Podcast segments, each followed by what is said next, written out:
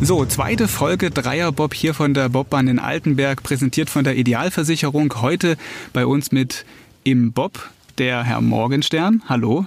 Hallo. Danke, dass du da bist, sage ich einfach mal an der Stelle. Ja, unter Bobleuten, glaube ich, geht's zünftig zu, ne? Da kann man, ist so ein Du.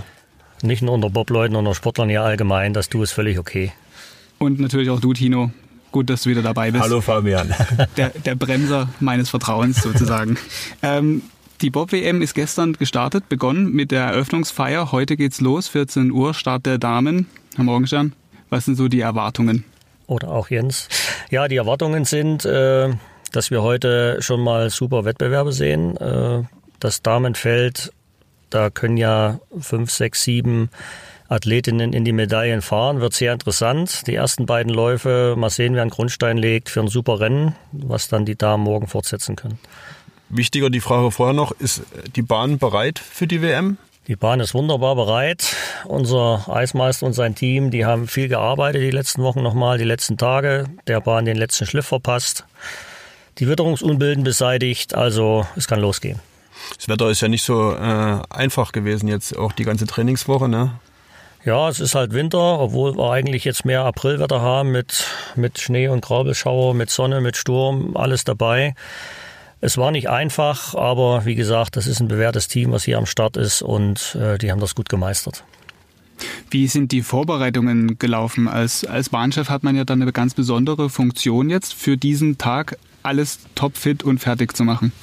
Ja, es geht ja, äh, die, die WM geht ja nicht jetzt mit dem ersten Renntag los. Die WM äh, geht ja los oder ist losgegangen Anfang der Woche mit den ersten Besprechungen, mit den ersten Trainings. Und da werden ja eigentlich die Weichen gestellt, äh, wenn ich anfange oben, wie sind die Abläufe am Start, wie werden die Bobs aufgestellt wer hat welche Funktion. Äh, gestern haben wir schon mal die, die Mixzone im Ziel getestet. Also das ist ja nicht auf diesen Punkt. Äh, hier geht es zwar jetzt los mit den Rennläufen, aber die Vorbereitung, das ist natürlich ein Prozess, der schon äh, diese Woche und natürlich auch davor schon gelaufen ist. Hast ja langjährige äh, Erfahrung, bist zwar erst seit Sommer 2019 Bahnchef hier in Altenberg, warst davor aber jahrzehntelang, kann man fast schon sagen, in, in Winterberg, kennst dich aus. Wo liegt der Unterschied zwischen so einer WM und einem Weltcup? Ja, eine, eine WM, das ist erstens zwei Wochen. Das heißt, äh, ich habe ja in der ersten Woche die Zweierwettbewerbe, in der zweiten Woche äh, wechseln die, die Bobfahrer in den Vierer und die Skeletoni steigen mit ein. Das ist das eine. Zum anderen ist natürlich, was das ganze Umfeld angeht. Äh, alleine wenn ich gucke, was an Side-Events ist mit dem Winterdorf in Altenberg, das ist natürlich eine ganz andere Liga, was man bei einer WM vorhalten möchte als bei einem Weltcup. Wie viele Zuschauer erwartet ihr am Wochenende? Francesco Friedrich hat gesagt, er kann sich äh, keinen besseren Ort für eine WM vorstellen gerade weil eben hier auch so viele Zuschauer, so viele Fans äh, vor Ort sein werden? Ja, man kann das schlecht einschätzen. Ich denke, wir werden schon volles Haus haben. Ich glaube, der größte Andrang wird am 1.3. sein, wenn die Viererfinals stattfinden. Aber ich denke auch jetzt am Wochenende äh, besonders am Sonntag, wenn ja der Francesco Friedrich vielleicht diese historische Leistung erbringen kann mit dem sechsten Mal Weltmeister. Auch da äh, werden wir wirklich volles Haus haben. Die Ränge werden gut gefüllt sein und darauf freuen wir uns natürlich riesig. Ne? Was heißt ein volles Haus? Wie viele Personen sind das dann so? Also ich denke mal, wir werden bestimmt so um die 5000 Leute hier haben. Wenn es mehr werden, ist auch okay. Es gibt ja seit einigen Jahren auch ein paar Sicherheitsauflagen, die man erfüllen muss. Da sind verschiedene Konzepte vorzulegen. Und wir werden einfach schauen, wie die Tendenz ist, äh, ob wir da auch nochmal nachjustieren müssen. Aber wir sind auch auf einen großen Besucheransturm gut vorbereitet. Wie läuft das logistisch ab mit ähm, so Bussen, Shuttle, Parken? Wie, was, was empfehlst du den Leuten, wenn sie hierher kommen? Ja, am besten ist natürlich, Sie kommen mit öffentlichen Verkehrsmitteln. Äh, wir haben ein recht äh, engmaschiges Pendelbussystem hier eingerichtet. Das heißt, die Leute, die am Bahnhof ankommen, werden geschattelt. Die Leute, die vielleicht mit dem Linienbus sowieso fahren, können direkt an der Bobbahn aussteigen. Werden mit dem Pkw kommen, da gibt es eben zwei Routen. Die eine von der Autobahn äh, durch Geising nach Zinnwald auf dem Großraumparkplatz, auch da engmaschiges Shuttlesystem wo die Gäste dann direkt bis vor das Eingangstor gefahren wären. Oder eben hier Parkstreifen an der B170. Also das äh, ist eigentlich alles so ausgelegt, dass die Leute durch Shuttlebusse direkt hier hinkommen. Direktes Parken an der Bahn ist leider nicht möglich, weil wir da einfach zu wenig Platz haben. Aber ich glaube, so haben wir eine super Variante gefunden, dass auch jeder hier an die Bahn kommen kann. Nun kennt sich ja nicht jeder so super gleich in Altenberg aus. Wie weit ist denn das ungefähr vom Bahnhof bis hierher? Wie lange braucht man da?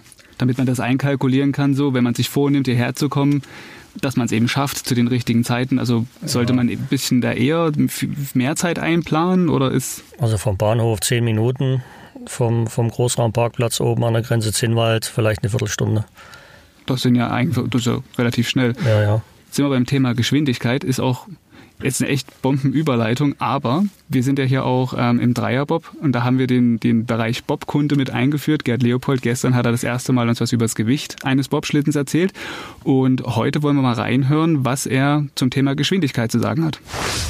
Zu den Geschwindigkeiten im Bobsport gibt es Folgendes zu sagen. Wir haben letztes Jahr in Wissler mit dem Team von Francesco Friedrich einen Geschwindigkeitsweltrekord aufgestellt. Der lag im Viererbob bei knapp 158 km/h. Jetzt muss man sich diese Röhre vorstellen und, und muss sich vorstellen, mit welchem Speed die Jungs da runterfahren und trotzdem noch versuchen, Ein- und Ausfahrten zu treffen. Durchschnittsgeschwindigkeiten auf den Bobbahnen bewegen sich in etwa um 130. In Altenberg bei den Weltmeisterschaften werden wir sicherlich die 130 km/h Grenze knacken. St. Moritz sind wir fast an 150 km/h ran, also es geht ordentlich zur Sache. Und dann muss der Bob natürlich unten, unten stehen. Das heißt, deshalb heißt der letzte Mann oft auch Bremser. Wir haben also ein Bremsrechen im Bob. Damit können wir ordentlich, wenn wir durchs Ziel gefahren sind, bremsen und den Bob am Ende auch im Ziel zum Stehen bringen. Jens, bist du schon mal Bob mitgefahren? Also selber Bob bin ich nicht gefahren. Ich war ja früher Rennrodler. Äh, Bob mitgefahren bin ich schon. Ist eine super Geschichte. In Winterberg geht das hier oben vom Bobstadt, dass man in so einen Gästebob reinsteigen kann. Hier in Altenberg habe ich es noch nicht geschafft. Da war ich bisher nur im Eistubing, was so für die Touristen ist, mal aktiv. Aber ist eine super Erfahrung, die man eigentlich nur jedem empfehlen kann, sich mal in so einen Bob reinzusetzen.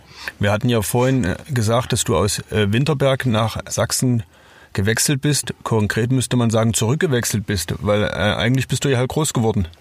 Das ist richtig. Ich bin in Zwickau aufgewachsen, war ein paar Jahre durch den Sport an der KHS in Oberwiesenthal, habe dann an der DFK in Leipzig Sport studiert und bin dann 94, also vor reichlich äh, 25 Jahren, als Trainer nach Winterberg gegangen. Und hast jetzt die Rückkehr bis jetzt wahrscheinlich noch nicht bereut? Nö, das war ja eigentlich das, worauf ich mich gefreut habe, wieder einen Job zu haben im direkten Leistungssport. Ähm, macht mir ganz viel Spaß, weil man kann wirklich viele Sachen hier gestalten. Man hat ein gutes Team, man kann organisieren. Nein, habe ich auf keinen Fall bereut. Passt ja auch ganz gut. Ich meine, seit einem Jahr Bahnchef und sofort eine WM also machen können, das ist ja auch cool eigentlich, oder? Das ist absolut cool. Also das ist eine Herausforderung, da habe ich mich richtig drauf gefreut. Freue mich immer noch drüber, weil ich da wirklich meine Erfahrung auch mit, mit einfließen lassen kann. Die Netzwerke, die ich mir über die letzten Jahre aufgebaut habe, das hilft schon, wenn man die Leute vor Ort kennt, wenn man die Funktionäre der IBSF kennt, äh, mit den Abläufen vertraut ist und so weiter. Das wollte ich noch fragen. Ich meine, es findet ja finden regelmäßig Weltmeisterschaften statt. Spricht man sich da unter den Bahnen untereinander ein bisschen ab, tauscht Erfahrungen aus oder macht da jeder so sein Ding? Nö, man tauscht auch Erfahrungen aus. Wir waren zum Beispiel vor der 2015 WM, die in Winterberg war, zwei Jahre vorher in St. Moritz, haben uns dort mal die Weltmeisterschaften angeschaut ob man das eine oder andere sich abschauen kann. Äh, das haben auch die Kollegen aus Altenberg gemacht. Die waren auf 15 dann in Winterberg. Das ist schon so, dass man sich da austauscht und dann versucht, die Sachen, die man vielleicht mitnimmt, auf die eigene Bahn mit zu übertragen. Klappt nicht immer, aber so die eine oder andere Anregung, die bekommt man auf alle Fälle. Das Besondere an dieser WM ist, es, ist ja, dass es eine wirkliche Heim-WM ist, weil es so viele einheimische Sportler gibt, die da tatsächlich auch Siegchancen haben. Du als Bahnchef, Hast du auch einen Favoriten und darfst du den auch laut sagen oder muss der aus äh, Fairnessgründen im Hinterkopf bleiben? Nein, äh, also ich habe jetzt nicht unbedingt einen Favoriten, der unbedingt gewinnen muss. Äh, ich freue mich natürlich, wenn die Deutschen gewinnen, aber ich erkenne auch ganz klar eine Leistung an, wenn jetzt äh, eine Amerikanerin oder ein Kanadier oder ein Letter hier gewinnt die haben es verdient. Es wird ja keiner gewinnen, der keinen Bob fahren kann. Also wenn ich hier gewinnen will, muss ich top drauf sein, muss Bob fahren können, muss athletisch gut sein.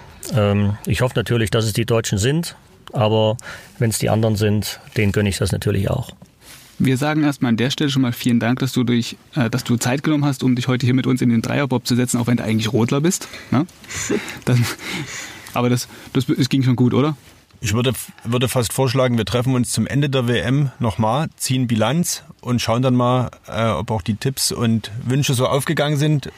wenn wir uns vielleicht am zweiten, dritten dann nochmal zusammensetzen können, wäre das doch ein wunderschöner Abschluss in unserem Dreierbob. Wenn das passt, wäre doch super. Eine Sache noch, ganz am Ende, wenn noch Fragen sind rund um das Thema Bob WM, dann könnt ihr uns auch schreiben. Das geht am besten an die Mailadresse sächsische.sächsische.de. Schreibt sächsische bitte mit AE. Und an dieser Stelle auch noch kurz der Hinweis auf unser Gewinnspiel. Ich hänge es wieder an diese Episode dran, die ihr ebenfalls auf sächsische.de findet. Zu gewinnen gibt es nämlich das, was nämlich der Herr Morgenstern auch schon gemacht hat, der Jens, eine Eistubing-Fahrt und eine Gästebobfahrt. Genauer gesagt zwei Eistubing-Fahrten und eine Gästebobfahrt, die habe ich schon gemacht und kann ich sagen, auch das ist unbedingt zu empfehlen.